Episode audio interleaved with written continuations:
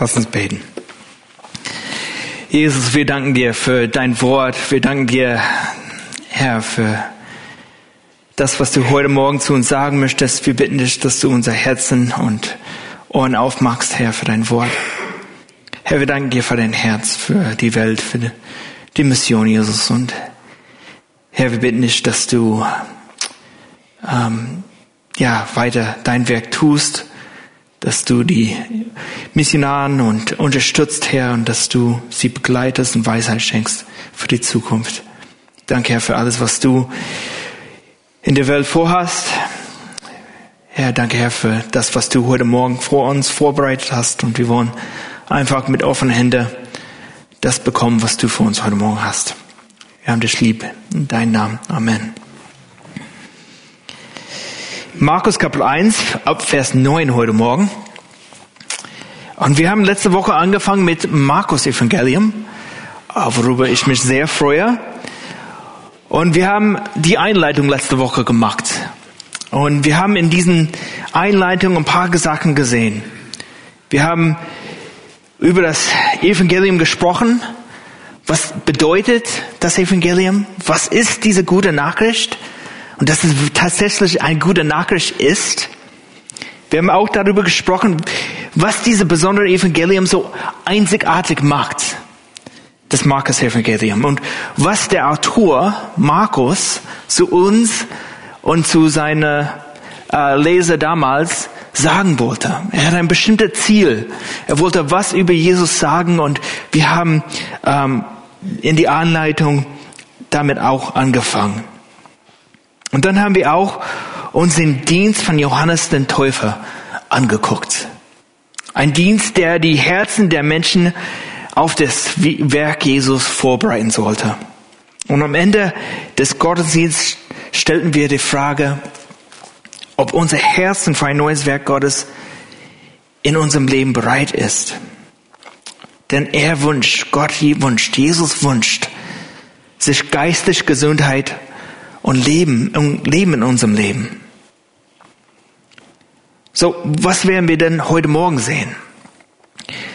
Die, unsere Herzen sind jetzt vorbereitet und jetzt breitet sich Jesus vor auf seinem Dienst. Und da, er tut das in zwei Dinge heute Morgen. Erstens durch seine Taufe und durch die Versuchungen, die er ähm, erfahren musste. Und wir fangen damit an in Markus Kapitel 1, Vers, Vers 9. Und es geschah in jeden Tag, Tagen, dass Jesus von Nazareth in Galilee kam und sich von Johannes im Jordan taufen ließ. Und sogleich, er, als er aus dem Wasser stieg, sah er den Himmel zerrissen und den Geist wie ein Taube auf ihn herabsteigen. Und eine Stimme ertönte aus dem Himmel, du bist mein geliebter Sohn, an dem ich wohlgefallen habe. Im Text stellen wir zunächst fest, dass Jesus von einem Ort der Ruhe aus Nazareth in Galilee kommt. Und in Lukas Kapitel 2 lesen wir, dass Jesus sich seinen Eltern unterordnete, als er heranwuchs. Er wuchs in einer ruhigen Stadt auf, aß jeden Abend mit seiner Familie, ging's freitags in die Synagoge. Er hörte Gottes Wort. Er lernte irgendwann einen Beruf. Ich glaube nicht, dass es eine Berufsschule damals gab, aber es hat einen Beruf gelernt. Tischler, Bauer.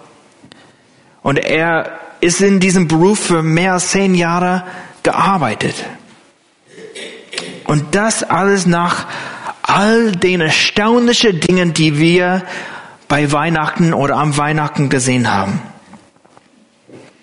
Jemand hätte die Fragen stellen können, ob all die Dinge, die Jesus bei seiner Geburt umgaben, wahr waren, als er auf seine 30 Jahre zuging und ein ganz normales Leben führte. Aber ja, sie sind wahr. Und alles, was dem gesagt wurde, dass Jesus es sein und tun würde, nimmt nun Gestalt an. so lesen wir, dass er aus dem ruhigen Dorfleben an dem Ort kommt, an dem Johannes getauft hat. Das ist eine interessante Frage, oder? Warum hat Jesus sich taufen lassen? Er ist Gott. Und Matthäus über, äh, aus, äh, erfahren wir einen wichtigen Grund, warum Jesus sich taufen ließ. Und dort lesen wir auch, dass, Jesus, dass als Jesus zu Johannes ging und Johannes Jesus nicht taufen, dass Johannes Jesus nicht taufen wollte. Die Taufe des Johannes haben wir letzte Woche gelernt, war eine Taufe der, der Umkehr. Johannes sah Jesus an und sagte, ich muss von dir getauft werden. Dies war eine prophetische Aussage von Johannes. Denn wir lesen in Johannes Kapitel 1, dass Johannes nicht wusste, dass Jesus der Messias war, bis er den Geist nach seiner Taufe auf ihn herabkommen sah. Aber als Antwort auf diese Aussage von Johannes lesen wir in Matthäus Kapitel 3, Vers 15, dass Jesus zu ihm sagt, lass es jetzt so geschehen, denn so gebührt es uns, alle Gerechtigkeit zu erfüllen. Das ist eine interessante Antwort. Und in dieser Antwort finden wir auch einen Grund, warum Jesus sich taufen lassen. Jesus war bereit, sich taufen zu lassen, weil er sich durch die Taufe dem Willen des Vaters unterwarf. Was ist nun Gerechtigkeit? Warum war es wichtig, dass Jesus Gerechtigkeit erfüllt? Gerechtigkeit ist der Akt der Unterwerfung unter den Willen Gottes. Wir sind gerecht, weil wir unser Leben und unsere Sünde Gott gegeben haben. Und wir praktizieren Gerechtigkeit, wenn wir Gott vertrauen, ihm zu gehorchen und nicht unserer unser sündigen Natur nachzugehen. Das ist Gerechtigkeit. Das ist die Übung von Gerechtigkeit. Und Jesus sagt hier zu Johannes, lasst uns die Gerechtigkeit erfüllen, indem wir uns dem Willen des Vaters unterwerfen. Nicht weil Jesus Sündiger war, sondern weil es richtig war, sich dem Vater zu unterwerfen. Und darin ist Jesus auch ein Vorbild für uns. Er ist ein Beispiel für Gerechtigkeit in jeder Hinsicht. Geht Jesus von uns oder uns voraus. Er zeigt, wie ein Leben aussieht, die dem Vater gefällt. Wir sagen es so oft leicht hin, folge Jesus. Was bedeutet das?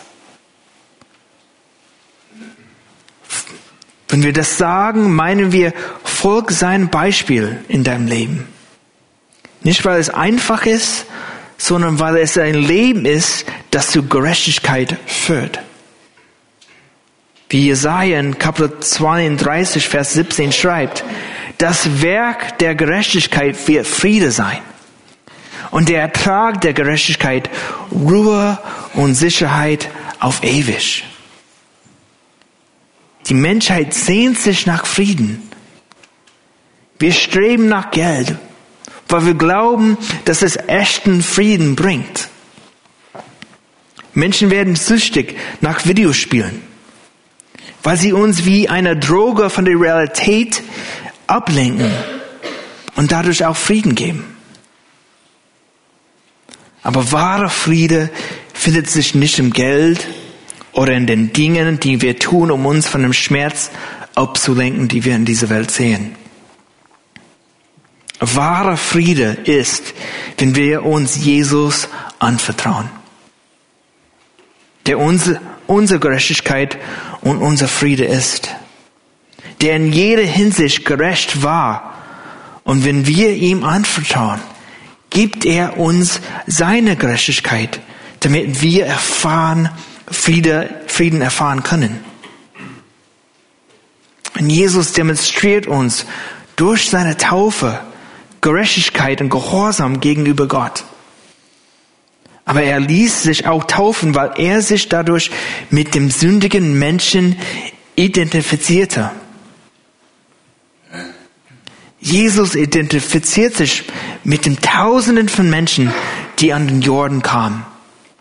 Wir haben letzte Woche gesehen, wie, wie, wie, wie tausende Leute zu Johannes gekommen sind. Und wenn es Zeitung damals gab, gab es bestimmt den Headline, Tausenden gehen zum Jordan, von Johannes taufen zu lassen.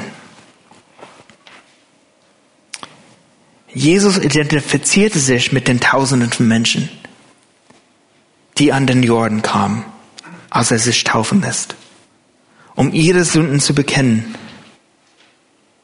G. Kimmel Morgan, ihr merkt letzte Woche und auch diese Woche, welche Kommentare ich lese, in, sagt, in dieser Stunde, Jesus, identifiziert er sich mit der Menge, die zur Taufe strömte identifiziert sich mit ihnen im Bewusstsein der Sünde, in der Reue darüber, im Bekenntnis dazu. Dies war eine vollständige Identifikation Jesus mit uns. In Jesus Gehorsam gegenüber dem Vater und seine Identifikation mit dem Menschen sehen wir eine Hingabe der Menschen, Menschheit zu dienen. Und das sollte uns umhauen. Denn das ist Gott selbst, der sich erniedrigt und sich nicht bedienen lässt, sondern seiner Schöpfung dient. Das sollte uns wirklich umhauen. Das ist Gott selbst hier, der sich mit uns durch die Taufe identifiziert. Und das ist genau das, was Markus uns in diesem Evangelium zu vermitteln versucht. Die Idee, dass Jesus sich mit der Menschheit identifiziert und auch dient. Jesus hat sich ganz der Mission verschrieben, zu der der Gott, der Vater ihn gesandt hatte. Und er widmet sich dieser Mission in seiner Taufe vollständig und sichtbar.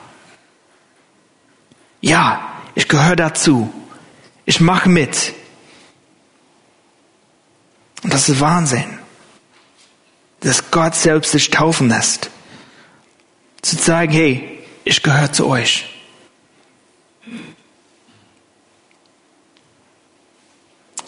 Und wie reagiert der Vater auf die Hingabe Jesus durch die Taufe? So, äh, schön, Nee, wir sehen Wahnsinn Sachen hier. Zunächst einmal sehen wir, wie der Himmel aufgerissen wird. Dies ist ein starkes, sehr anschauliches Wort hier, das hier im Griechischen und in unseren Bibeln zu, verwendet wird. Wir können vor unserem geistigen Augen sehen, wie etwas in zwei Teile gerissen wird. Es ist deshalb dasselbe Wort, das Markus benutzt, wenn er beschreibt, wie der Vorhang des Tempels beim Tod Jesu zerrissen wird.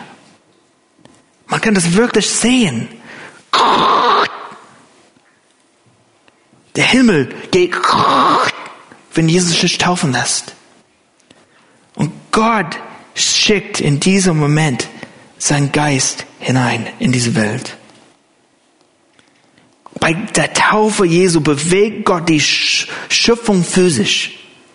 Da gab es wirklich eine physische Akt, was passierte. Und Gott greift hier ein. Und das zeigt, wie wichtig und mächtig dieser Ereignis für Gott ist. Das ist keine Nebensache, das ist keine Kleinigkeit hier. Das war wichtig. Gott selbst in, in all seinen Formen reagiert hier drauf auf die Taufe Jesu. Und das sehen wir, als diese Taube auf Jesu herabkam. Hast du dich schon mal gefragt, warum in Form einer Taube der Heilige Geist gekommen ist? Ist interessant, oder? Taube? Die meisten Calvary Chapels haben eine Taube irgendwo an der Wand. Ah, wir haben keine Taube, aber wir sind auch Calvary Chapel, auch ohne Taube. ähm, es ist kein richtiges cooles Tier. Taube. Äh, äh, es ist kein erschreckendes Tier.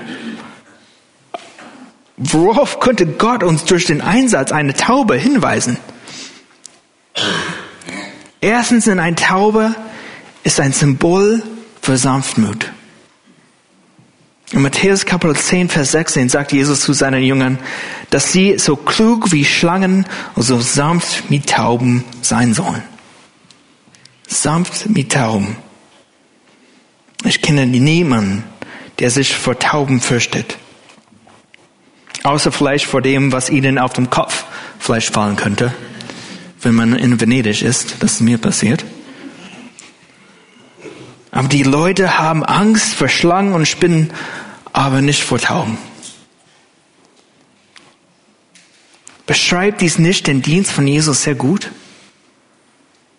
Er war hart zu den religiösen Leitern seiner Zeit, aber einladend zum Volk. Das Volk hat gar kein Problem, auf Jesus zuzukommen. Er hat die nie weggescheut. Sein Art war sanftmütig, liebevoll. Und die Menschen sind gerne zu Jesus gekommen. Sondern die Kinder sind gerne zu Jesus gekommen. Die Jünger dachten, hey, der, der, der Meister hier, er hat genug zu tun, die Kinder können weg. Wir lesen im Evangelium. Und Jesus meinte, nee, hör auf. Nee, die Kinder gehören auch zu mir. Sie gehören auch zum Gottesreich. In der Taube sehen wir den Dienst Jesus in seiner Sanft, in den Sanftmut. Zweitens ist auch eine Taube ein Symbol der Opfer. Wenn die Armen des Landes zum Opfer kamen, konnten sie Tauben mitbringen, anstatt ein Schaf oder eine Kuh zu opfern. Und das ist genau, was Jesus Eltern gemacht haben, als er Baby wurde. Er wurde zum Tempel gebracht und sie haben Tauben geopfert für Jesus, wie das Gesetz vorgeschrieben hat weil sie arm waren. Josef war kein reicher Mann, auch als äh, Nachfolger Davids. Sie waren arm. Sie haben Tauben mitgebracht. Sie haben Tauben geopfert. Und das ist auch ein Symbol von Opfer. Das Kommen des Heiligen Geistes auf Jesus in Form einer Taube anschaulich, perfekt, perfekt, wozu Jesus gekommen ist. Er kam als sanfter, opferbreiter Diener. Jesus hatte aus Gott immer den Geist Gottes. Aber in diesem Moment, als der Geist auf Jesus herabkam, gab es eine besondere Ausrüstung für dieses sanfte Opferwerk, das Jesus beginnen sollte. Und Jesus widmet sich dem Werk durch die Taufe und Gott, der Vater, segnet das Werk, indem er sein Wohlgefallen an seinem Sohn bekräftigt, wenn, er, wenn wir lesen, und seine Stimme ertonte aus dem Himmel, du bist mein geliebter Sohn, an dem ich Wohlgefallen habe. Der Vater erkennt hier die Göttlichkeit Jesu an und bestätigt die Freude über die Mission, zu der Jesus gesandt worden war. Der Auftrag, die Welt von ihren Sünden zu erlösen. Und das ist meine Ansicht. Es steht zwar nicht in ausdrücklichem Text, aber ich denke, dass Jesus in seiner Menschlichkeit diese Bestätigung von Vater brauchte. Als Menschen wissen wir oft etwas und müssen dennoch daran aber erinnert werden. Ich weiß zum Beispiel, dass meine Frau mich liebt. Aber es gibt Momente, in denen ich von meiner Frau hören muss, Schatz, ich hab dich lieb. Warum? Weil ich daran zweifle? Nee. Weil ich das muss, ich muss das hören. Ich bin ein Mensch. Ich brauche diese Ermutigung. Jesus war auch vollkommen Mensch. Er brauchte in diesem Moment die Ermutigung von seinem Vater. Du machst das Richtige. Ich bin hier. Ich salbe alles, was du jetzt machst. Wir wissen nicht, wer sonst noch diese Stimme hörte, aber ich bin sicher, dass Jesus, als er einige Jahre vor dem Kreuz und auf seinen Dienst zu blicken begann, die Stimme des Vaters hörte, der, der sich über seine Hingabe freute und ihn ermutigte. All dies ist interessant, weil er selbst auch eine Erfüllung Prophezeiung ist. In Kapitel 42, Vers 1 lesen wir, siehe, das ist mein Knecht, den ich erhalte, mein Auserwählter, an dem meine Seele wohlgefallen hat. Ich habe meinen Geist auf ihn gelegt. Er wird das Recht zu den Heiden hinaustragen. Und das ist genau, was hier geschehen ist. Das ist genau, was wir im Leben Jesus sehen. Wir haben darüber gesprochen, wie viele Verbindungen zwischen dem Alten und Neuen Testament gibt. Und das erinnert uns, dass es sich um eine einzige Geschichte handelt. Die Geschichte der Erlösung. Die Geschichte von Gott, der seiner Schöpfung dient, indem er in seine Schöpfung hinabsteigt, um sie zu erlösen. So sehr liebt Gott dich und mich. Was ebenfalls faszinierend ist, hier in diesem Text, das Werk der Erlösung war ein Werk, an dem alle Teile der Dreieinigkeit aktiv beteiligt waren. Wir sehen den Vater hier, wir sehen auf jeden Fall den Sohn und wir sehen den Geist. Der Vater sandte den Sohn, der Sohn verbrachte das Werk durch die Ermächtigung und Leitung des Heiligen Geistes. Wenn ich Gott wäre, was ich Gott sei, nicht bin, würde ich sagen, lass uns jetzt anfangen. Lass uns ein paar Verseher auf den Kopf hauen. Lass uns ein paar Leute heilen. Lass uns rausgehen und wirklich diese Welt jetzt ändern. Gut, dass ich nicht Gott bin. Was lesen wir? Und sogleich treibt ihn der Geist in der Wüste hinaus. Und er war 40 Tage dort in der Wüste und wurde von dem Satan versucht. Und er war bei den wilden Tieren und die Engel dienten ihm. Hier sehen wir die Vorbereitung des Gehorsams und den Widerstand gegen diese der Vorbereitung. Zunächst müssen wir erkennen, dass dies alles Teil von Gottes Plan war. Auch diese Versuchung. Es war nicht der Geist Gottes, der Jesus dazu zwang, sich in Versuchung führen zu lassen. Es war Jesus, der vom Geist erfüllt war und genau wusste, was Gott der Vater wollte und der mit einem Ziel in die Wüste ging. In den anderen Evangelien lesen wir, dass Jesus 40 Tage lang fastete, als er in der Wüste unterwegs war. Dies war eine Zeit der Vorbereitung für Jesus. Wie in Hebräer Kapitel 5, Vers 8 heißt, und obwohl er Sohn war, hat er doch an dem, was er litt, den Gehorsam gelernt.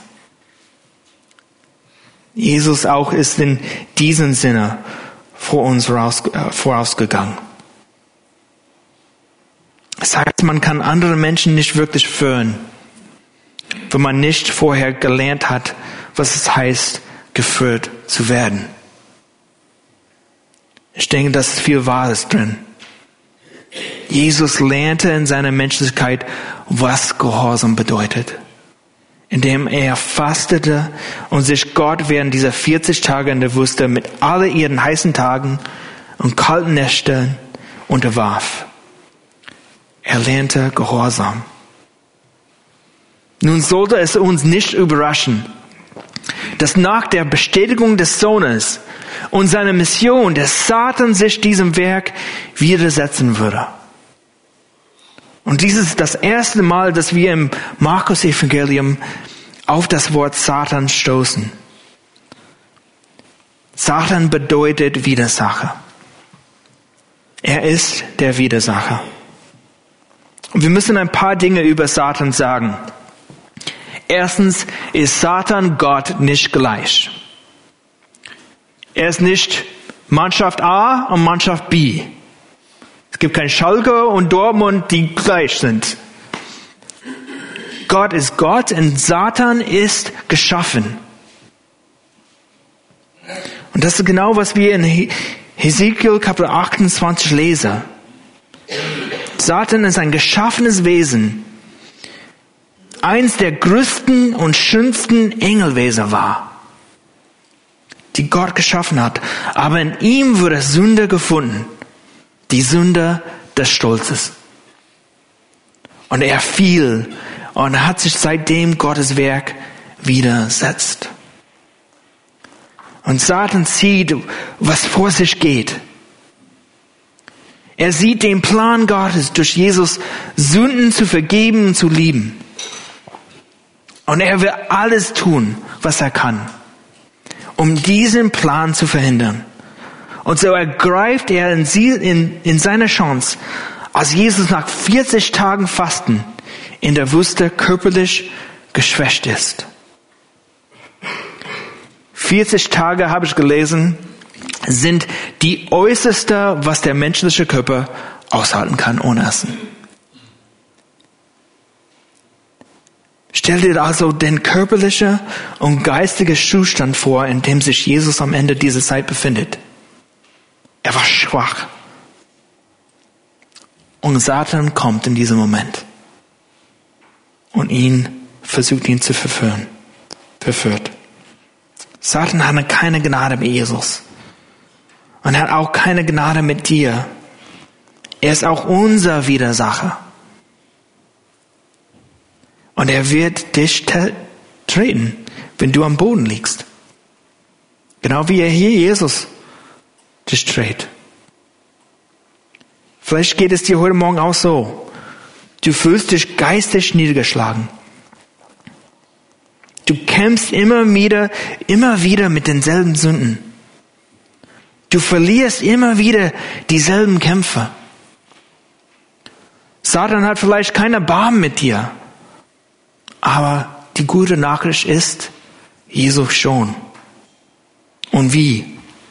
Wir sehen das an den Versuchungen, denen er ausgesetzt war. Was waren das für Versuchungen, denen Jesus in der Wüste ausgesetzt war? Im Matthäus-Evangelium lesen wir einen ausführlichen Bericht über diese Ereignisse. Und in Matthäus Kapitel 4 lesen wir, dass Jesus auf dreifache Weise versucht wurde. Und ich möchte dich diese Woche ermutigen, vielleicht in Matthäus Kapitel 4 zu lesen und das ausführlich zu, zu verstehen, was hier passiert ist. Aber wir lesen von drei Versuch, ähm, Versuchungen. Die erste Versuchung ist ein Appell an die Begierde des Fleisches. Das zweite Versuchung ist ein Appell an den Stolz des Lebens. Und die dritte Versuchung ist ein Appell an die Begierde der Augen. Ja, wir lesen das manchmal und denken, komm, es war Jesus. Das war kein richtiger Versuchung. Er war Gott. Aber das war wirklich Versuchungen von ihm. Theologen glauben, dass diese Versuchungen für Jesus schwieriger eigentlich waren, weil er nicht sündigen konnte. Wenn man einer Versuchung nachgibt, gibt es ein Gefühl der Erleichterung. Wir kennen das mit unseren eigenen Kämpfen mit Sünde. Wenn wir die Sünde nachgeben, ach, gibt es einen Moment, wo wir denken, ach, oh, es wird vorbei. Ich kann mich ausruhen. Aber dann denken wir, Mist, jetzt haben wir gesündigt. Jetzt habe ich gar keinen Frieden mehr. Aber Jesus konnte nicht nachgeben. Er hat das ganze Gewicht dieser Versuchung zu spüren bekommen. Er weiß durch diese Versuchungen, was es bedeutet, in vollem Umfang versucht zu werden. Und sind die Versuchungen, die wir bei Matthias lesen, nicht wirklich die Grundlage für alle Versuchungen in unserem Leben? Die Last, Lust des Fleisches und der Augen und der Stolz des Lebens. Ich glaube, wenn wir über unsere Sünden nachdenken würden, würden wir unsere Sünde in diese drei Teile oder äh, finden können. Aber weil Jesus dem Willen des Vaters gehorsam war, haben wir einen Retter, der sich durch die Taufe mit unserer Sünde identifiziert. Und wir haben einen Retter, der sich mit uns im Kampf gegen die Sünde in unserem Leben identifiziert. Es gibt einen sehr schönen Vers in Hebräer Kapitel 4, Vers 15. Denn wir haben nicht einen hohen Priester, er spricht von Jesus, der kein Mitleid haben könnte mit unseren Schwachheiten, sondern einen, der in allem versucht worden ist, in ähnlicher Weise wie wir, doch ohne Sünde. Und auf diese Weise hat Jesus Erbarmen mit dir und mit mir. Weil er dich kennt. Weil er mich kennt. Er kennt, wie schwierig das ist, gegen Sünde zu kämpfen. Er kennt und versteht deine Versuchungen.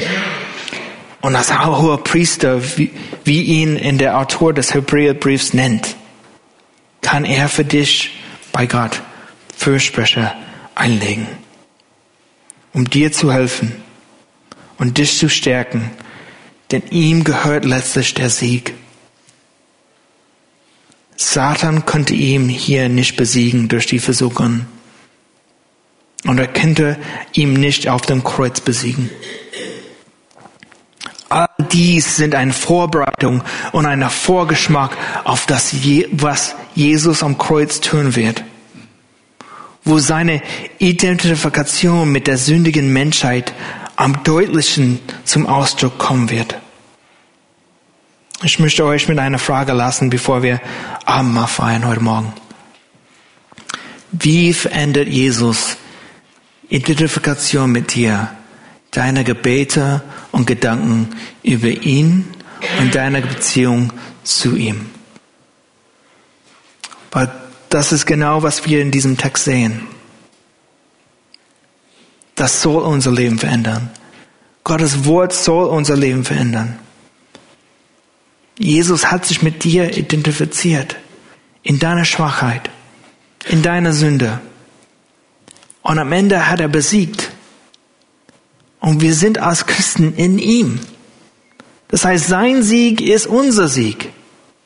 Das soll unser Leben beeinflussen. Das soll unsere Gedanken über Jesus ändern. Tut dies.